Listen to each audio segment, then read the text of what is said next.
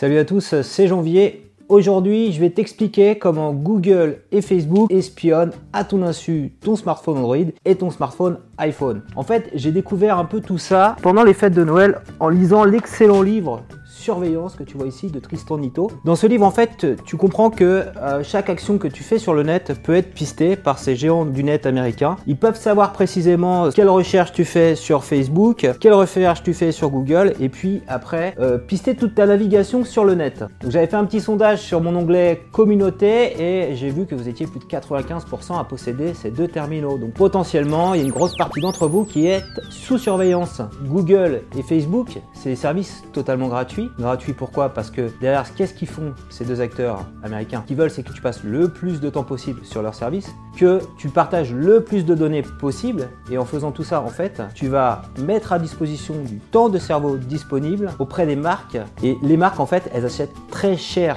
tes données. Dis-toi une chose, si le service est gratuit, c'est que c'est toi le produit. Alors qu'on soit bien clair, je remets pas du tout en cause euh, la publicité. La publicité, c'est vraiment important pour finisser le contenu sur Internet. Hein. Il n'y aurait pas de site d'actualité, il n'y aurait pas de chaîne YouTube s'il n'y avait pas de publicité. Ce que je remets juste en cause, c'est le fait qu'on soit traqué tout le temps, qu'on ait euh, comme ça une espèce d'agression en termes de suivi de nos actions, quand on marche, euh, quand on partage des photos, quand on écrit des mails, etc. Tout ça est traqué. Facebook, par exemple, est capable de savoir quand tu es en couple sans forcément que tu l'aies annoncé. Donc ils vont analyser en fait les interactions sociales que tu vas avoir avec une personne. Au début d'une relation, ils se sont rendus compte, euh, les data scientists de Facebook, que tu avais beaucoup d'interactions avec une personne et que quand ça, chutait comme ça, ça fait une courbe comme ça, et ben ça voulait dire que potentiellement, et que donc il y avait un petit niveau quand même euh, de, maintien de, relation, que tu étais, euh, tu t'étais installé avec la personne, que tu étais en couple. Alors Google, eux, si tu utilises un Android, ils vont tout savoir de toi parce que pour initialiser ton Android, il te faut un compte euh, Gmail, donc un compte Google. Donc ils vont avoir ton identité, ils vont savoir quel mail tu as tapé. Quand tu as un smartphone Android,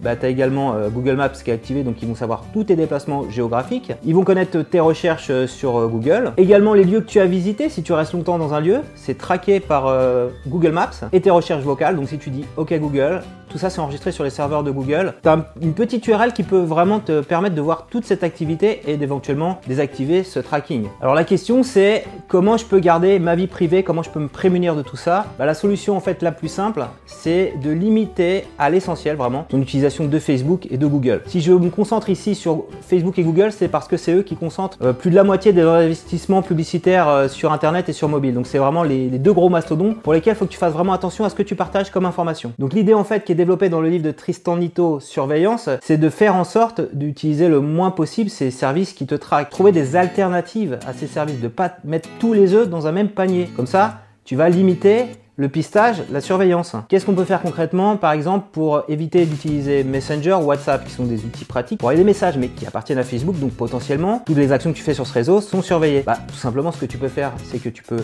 passer un coup de fil à un proche, voilà, la conversation sera privée, ou lui envoyer un SMS. Si tu dois envoyer un mail important depuis ton Android, évite d'utiliser Gmail. Va plutôt utiliser le mail que tu as donné gratuitement, ton fournisseur d'accès Internet. Rassure que Google n'aura pas accès à tes conversations privées. Si tu dois surfer sur Internet, ce qui arrive souvent depuis ton smartphone, plutôt que d'utiliser Chrome sur iPhone ou sur Android, bah, utilise le navigateur euh, Firefox, voilà, qui est un navigateur alternatif qui fait bien le job. Et quand tu vas utiliser Firefox, tu as des fonctionnalités euh, qui sont contre le pistage. Et tu as également la possibilité dans ce Firefox de changer le moteur de recherche par défaut. Donc plutôt que d'utiliser Google tout le temps, tu vas utiliser des services comme DuckDuckGo ou comme Quant. C'est des services vraiment qui sont euh, positionnés pour être respectueux de ta vie privée, de tes données personnelles. Donc ils font pas de ciblage publicitaire. Lieu aussi d'utiliser Google Maps sur euh, Android sur iPhone, sur iPhone tu as l'avantage de pouvoir utiliser Apple Maps, bah, utilise une petite application qui s'appelle Osmond, tu vois qui est ici. Donc il y a un GPS qui utilise la, carte libre OpenStreetMap. Alors maintenant, la question qui a sur toutes vos lèvres, c'est quel est le smartphone qui est le plus euh, respectueux de ma vie privée, le plus euh, secure? Est-ce que c'est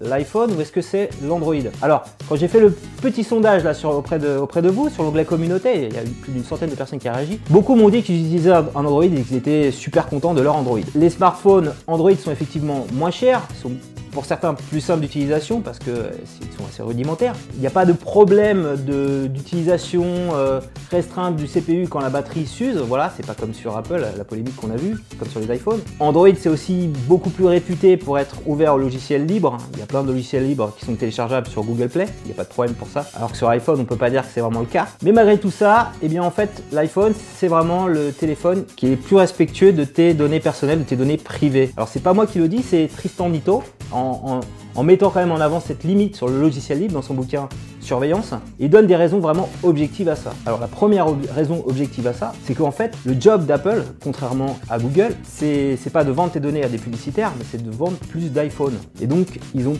pas vraiment d'intérêt à traquer ce que tu fais sur Internet. C'est pas du tout leur cœur de business model. Ils ont intérêt à ce que tu achètes plus souvent, que tu gardes longtemps tes smartphones. Deuxième élément, un iPhone par rapport à un Android, bah t'as pas tous les mouchards de Google qui sont préinstallés. Donc euh, sur un Android, quand je te parle de mouchards, c'est es obligé d'avoir Gmail, es obligé d'avoir un compte Google, tu es obligé d'avoir Google Maps, etc.